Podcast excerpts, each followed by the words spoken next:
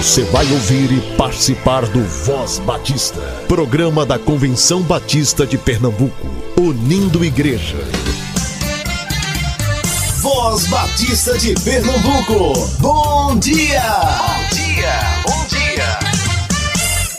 Bom dia, muito bom dia. Hoje é domingo, 23 de outubro. Seja muito bem-vindo a mais um programa da Convenção Batista de Pernambuco. Convenção Batista informa. Informa. A agenda do sítio Silvânia está aberta para o primeiro final de semana de novembro. O sítio está disponível para atividade da sua igreja. Fale com Kátia Maia e agende seu evento para o primeiro final de semana de novembro. 95480034.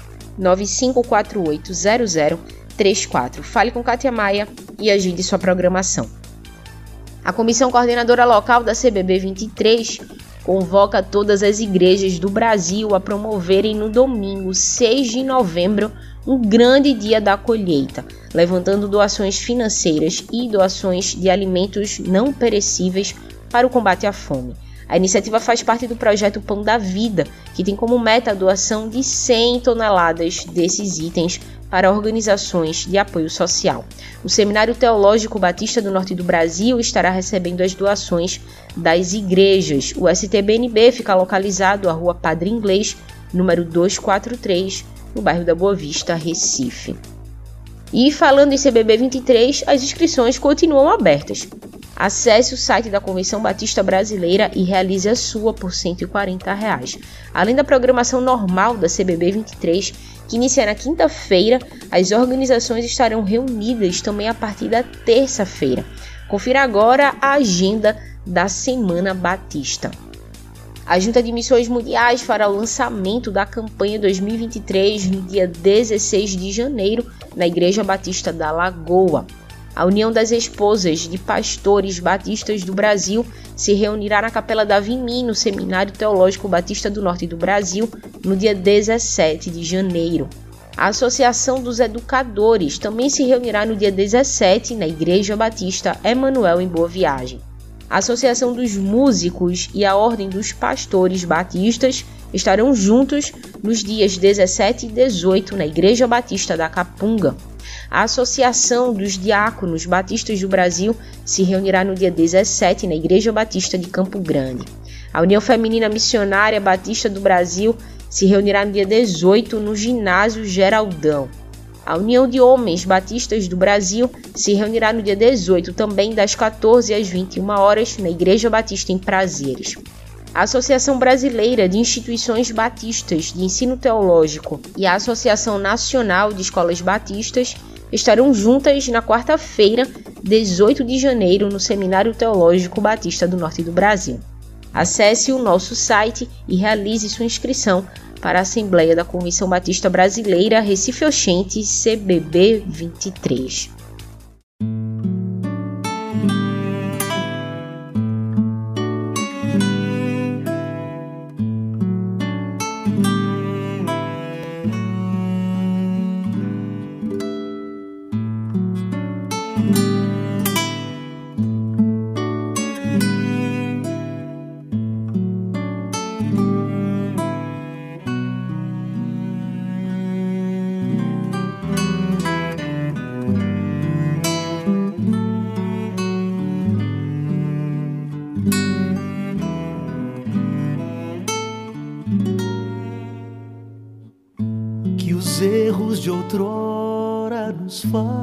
Façam pensar que o tempo é agora e não pode esperar.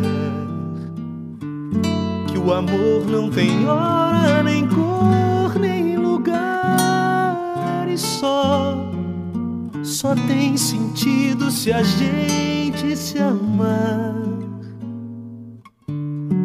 Que a nossa garganta desade, Senhor um abraço apertado sem medo e sem dor. Que a gente divida entre acordes e tons a honra e o prazer de juntar nossos dons. sobre nós multiplique esse amor sadio e sincero, no riso e na dor. As nossas canções falem sempre de paz, nem muito de menos, nem pouco demais. Que a história se faça por sermos irmãos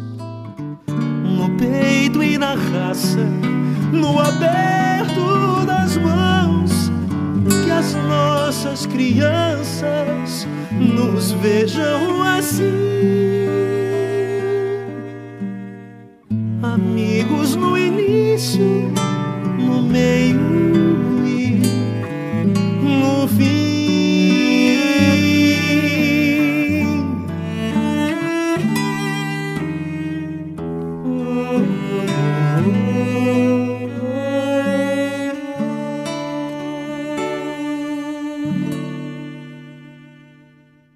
Domingo você ouve aqui no Voz Batista Edvar Menes. Ele é pastor na Igreja Batista em Casa Forte e secretário-geral da Convenção Batista de Pernambuco.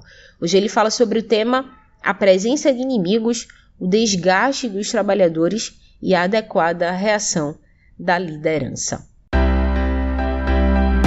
Voz Batista. Reflexão.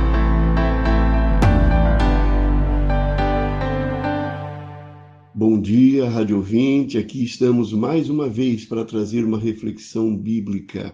Nesse momento, nós continuaremos nossa reflexão no livro de Neemias. Temos escolhido como tema geral Neemias, uma inspiração em processos de mudanças. Lembrando, Neemias estava bem empregado, cargo de confiança junto ao rei, e de repente, num diálogo informal com seus irmãos e amigos, ele pergunta como estava Jerusalém. A resposta que ele recebe surpreende e impacta o seu coração. Duas palavras são dadas. A primeira palavra é que o povo estava num profundo sofrimento e humilhação. E segunda palavra, os muros e os portões da cidade estavam destruídos. Neemias se sensibilizou com aquele quadro, começa o seu processo de oração, até que surge uma oportunidade num diálogo com o rei, e aí as portas se abrem para que ele possa ir a Jerusalém e iniciar, eh, liderando, iniciar um processo de mudanças em Jerusalém. Esse processo de mudanças que passa antecipadamente, nós temos dito, por quatro fases. A primeira fase é a fase da recuperação eh, dos muros da cidade, a segunda fase, muito bem descrita no capítulo 5, a restauração das relações sociais eh, das pessoas que ali conviviam. A terceira fase é um processo de organização estrutural eh, das atribuições de cada um, das tarefas de cada um depois que os muros estavam recuperados. E a quarta etapa, uma recuperação espiritual, quando se vai trabalhar especificamente o contato do povo com as escrituras sagradas e os momentos de adoração da população. Vai terminar é, voltando a lidar com problemas que surgiram mesmo depois de todas essas reformas. Porém, nesse momento, no capítulo 4, onde nós estamos, nós vemos algumas coisas importantes. Eu destaco três e eu vou fazer isso de maneira é, sistematizada, não vou seguir a, a, a sequência da narrativa do texto, mas vou fazer os destaques de três aspectos que nós encontramos no capítulo 4, que estão relacionados à presença de adversários, de inimigos nos processos de mudanças e a necessária resistência. A primeira palavra que eu trago aqui tem a ver com os inimigos ou os adversários, não é? aqueles que eh, não querem que as mudanças aconteçam e não querem que as mudanças aconteçam porque, primeiro, eles podem estar usufruindo da situação. Então, se a situação lhes favorece, por que apoiar mudanças? Essa seria uma questão é muito presente, é muito comum quando não se quer mudanças. A segunda questão é o medo, é o próprio medo. Há pessoas que não gostam de mudanças porque têm medo, imaginam a possibilidade das coisas se tornarem piores do que elas já estão. Então, por causa do medo, elas não mudam. Então, seja por estarem se beneficiando da situação, seja por um medo imaginário, elas preferem não mudar. E quando elas não querem mudar, elas reagem. E aí nós encontramos isso no livro de Neemias, no capítulo número 4. Primeiro, a fúria como reação de quem se sente ameaçado. Quando Sambalate soube que estávamos reconstruindo o muro, ficou furioso. A primeira expressão é ficar furioso. Imagine uma pessoa furiosa. Uma pessoa furiosa é uma pessoa que perde o controle das suas faculdades mentais. É uma pessoa que não usa mais a razão. Ela simplesmente vai por seus instintos. Ela não adianta você tentar convencê-la racionalmente, porque ela está furiosa. Ela foi afetada diretamente em seus interesses e suas emoções. A segunda palavra em relação aos inimigos é que eles começam a ridicularizar os judeus. O verso 1 diz isso, que eles ridicularizam os judeus. É a ridicularização como ferramenta de enfraquecimento das ações. Começam a menosprezar, começam a rir, começam a fazer piada daqueles que estão querendo fazer mudanças, de fazer trabalho, numa tentativa de parar o processo de mudanças. A terceira palavra que nós encontramos está registrada nos versículos 7 e 8. O texto diz assim: quando, porém, Sambalate, Tobias, os árabes, os amonitas e os homens de Asdod souberam que os reparos dos muros de Jerusalém tinham avançado e que as brechas estavam sendo fechadas, ficaram furiosos todos juntos planejaram atacar Jerusalém e causar confusão. Então, observe: é, primeiro, a fúria não resolveu o problema porque não parou o trabalho que estava sendo feito. A ridicularização não foi suficiente para conter os processos de mudanças liderados por Neemias. Então, eles partem para a terceira tentativa: é o ataque planejado. É, é, depois que a fúria passa, é, depois que o processo de ridicularização é, passa porque não deu certo, eles entram num ataque planejado como tentativa de paralisação. É quando pessoas se unem, passam a usar a cabeça, passam a usar a inteligência, passam a usar o conhecimento para destruir o inimigo para paralisar o inimigo. Para eles, os judeus, sob a liderança de Neemias, eram os inimigos. Eles não queriam ver aquela cidade fortalecida, as pessoas felizes e bens, com segurança, organizadas, seguindo a sua vida. Então, nesse primeiro processo da, da ação dos inimigos, nós repetimos a fúria, a ridicularização e o ataque planejado. Diante de um quadro como esse, eu quero destacar o segundo aspecto, que é a reação dos judeus, dos trabalhadores desgastados. Nós vamos encontrar nos versículos 10 a 12 o inevitável desgaste físico e emocional dos envolvidos nas mudanças, e eles precisavam compartilhar os seus sentimentos. Às vezes, nós nos envolvemos em processos de mudanças na igreja local, na empresa onde nós trabalhamos, é, na comunidade onde nós moramos, na cidade da qual nós fazemos parte, ou no estado, no país. Mas todo o processo de mudança, inevitavelmente, produz desgastes. Produz desgastes físicos e emocionais. Quem decide promover mudanças precisa ter consciência de que chegará um momento de desgastes físicos e emocionais. Os versos 10, 11 e 12 nós lemos. Enquanto isso, o povo de Judá começou a dizer: os trabalhadores já não têm mais forças e ainda há muito entulho, pois nós mesmos não conseguiremos reconstruir o, muro. E os inimigos diziam: Antes que descubram qualquer coisa ou nos vejam, estaremos bem ali no meio deles, vamos matá-los e acabar com o trabalho deles. E os judeus que moravam perto deles dez vezes nos preveniram: Para onde quer que vocês se virarem, saibam que seremos atacados de todos os lados. Eu estou envolvido pessoalmente num processo de mudança física que envolve também é, de articulações políticas. Nós estamos fazendo uma reforma no sítio Silvânia. E é muito trabalho, é muito trabalho, é muito trabalho. Você tem que planejar, planejar como vai ser executado o projeto, planejar como vai ser utilizado o dinheiro, planejar como trabalhar com as pessoas que estão ali. E há momentos em que você se sente cansado fisicamente. Então, esse primeiro Primeira coisa é a reação de quem está trabalhando. É quando você chega no momento que diz assim: Puxa, eu não estou mais com forças e ainda tem muita coisa para ser feita. E vem aquela sensação de desânimo: olha, nós não vamos conseguir fazer isso. E parece que nesse momento que nós estamos nos sentindo assim, vem a reação dos inimigos. Os inimigos dizem assim: olha, nós estamos bem no meio deles, vamos matá-los, vamos acabar com eles. Os inimigos aproveitam esse momento para se introduzirem ali no nosso, no nosso meio, para fazer com que nós nos sintamos ainda mais fracos.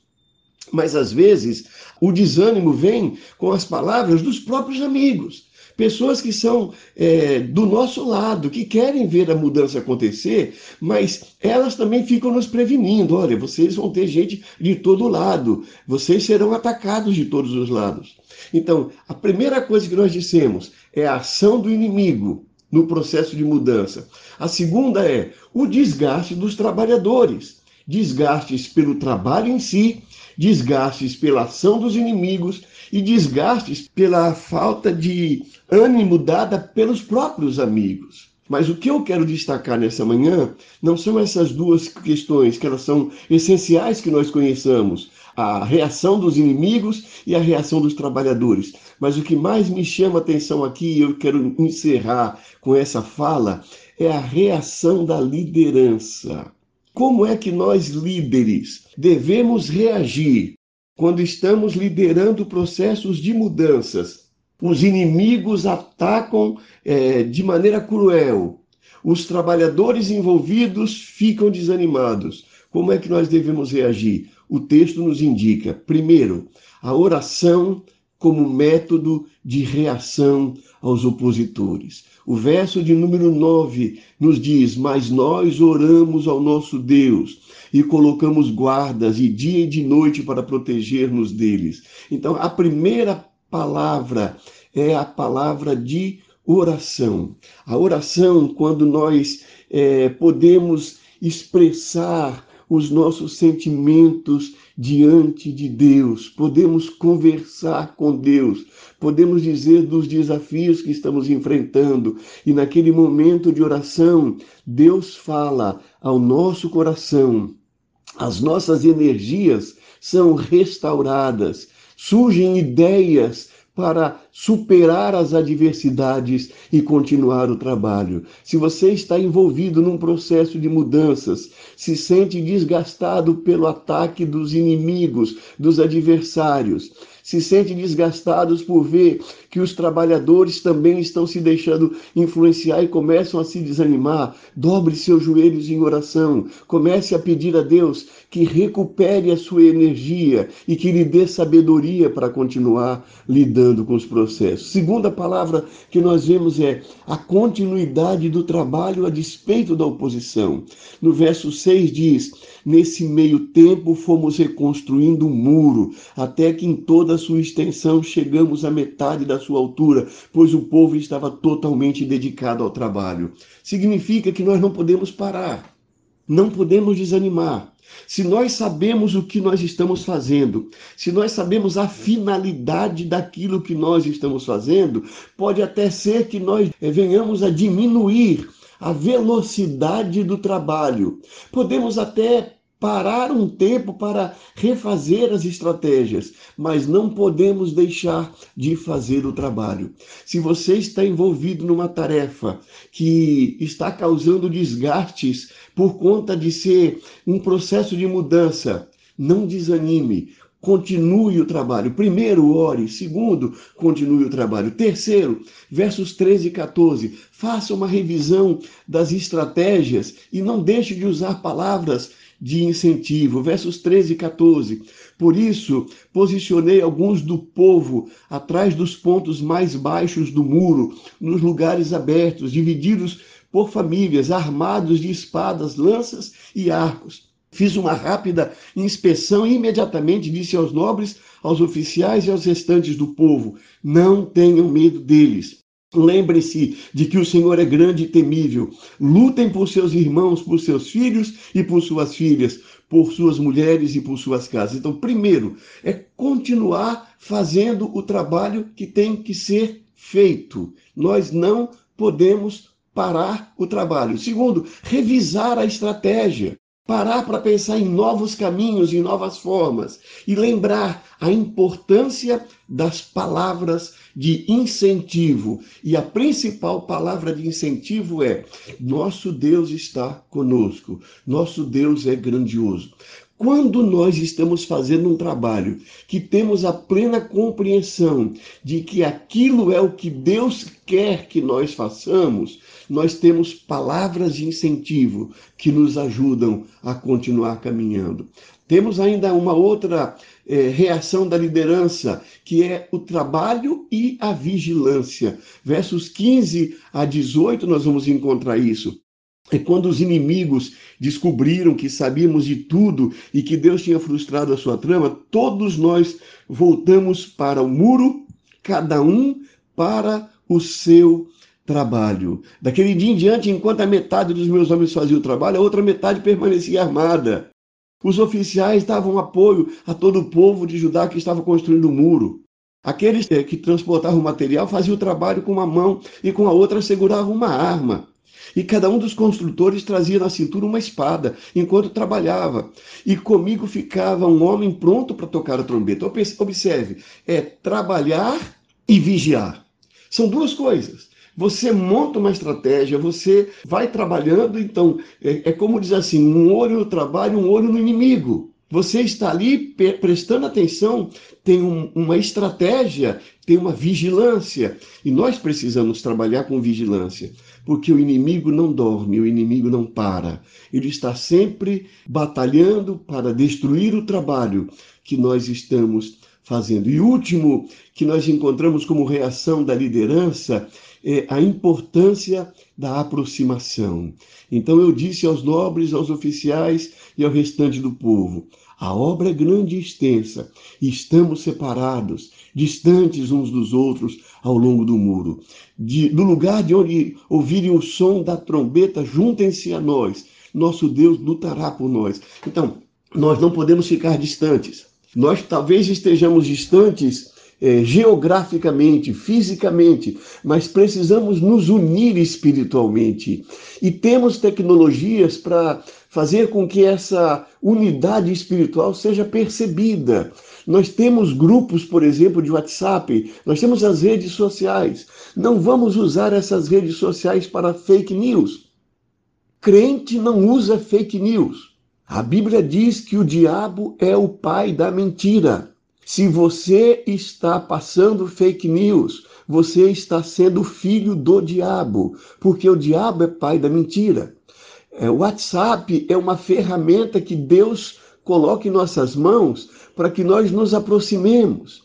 É uma ferramenta para que nós oremos uns pelos outros. É uma ferramenta para que nós compartilhemos coisas que são verdadeiras e que sirvam para a edificação da nossa vida, que servem para que nós nos sintamos é, mais próximos uns dos outros. Essas redes sociais não podem ser usadas pelo diabo para divulgar mentira, para divulgar é, desânimo, mas são tecnologias de aproximação. Naquela época de Neemias, eles não tinham redes sociais, eles usavam trombeta. O verso 20 diz: Do lugar de onde ouvirem o som da trombeta, juntem-se a nós. Hoje nós não usamos a trombeta, hoje nós usamos tecnologias de redes sociais, por exemplo, de telefonia, mas que nós estejamos juntos, que nós estejamos unidos, que nós estejamos realmente nos edificando espiritualmente. Jamais, eu repito, use a mentira como ferramenta é, de animar pessoas, porque os meios imorais não justificam fins morais, como já dizia Martin Luther King. Eu não posso usar de mentira para implementar a verdade, porque isso não será verdadeiro. Não vamos alcançar a verdade usando a mentira. Que Deus nos ajude em nossas lutas. Que Deus nos ajude em nossos processos de mudanças, para que nós possamos reconhecer a ação do inimigo reconhecer o desgaste dos trabalhadores, mas não deixar de reagir como líderes que estão nas mãos de Deus, realizando a obra de Deus. O Voz Batista de Pernambuco é rádio podcast. Ouça nossa programação na sua plataforma digital de áudio favorita, sempre a partir das 10 horas. Convenção Batista informa. Informa. Se a sua igreja desenvolve projetos sociais para crianças e adolescentes e gostaria de proporcionar a eles uma experiência de lazer em um ambiente com muito verde, com riacho, piscina e campo de futebol, considere esta proposta. Nos meses de novembro e dezembro, nas terças e quartas, o sítio Silvânia, em Aldeia, oferecerá 50% de desconto sobre o preço praticado até agosto para grupos de projetos sociais tendo ou não CNPJ.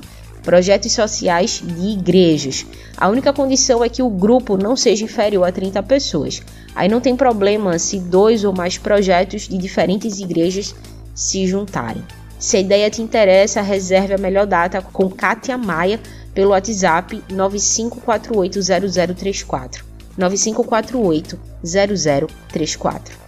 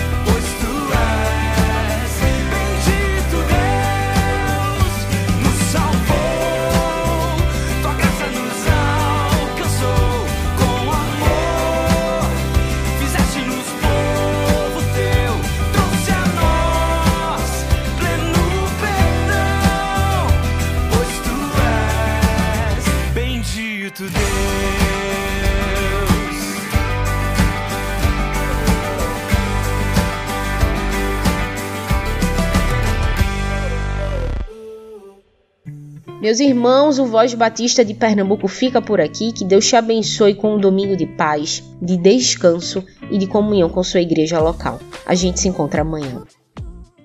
Você ouviu e participou do Voz Batista, programa da Convenção Batista de Pernambuco, unindo igreja. Obrigado por sua atenção e companhia. Até a próxima edição.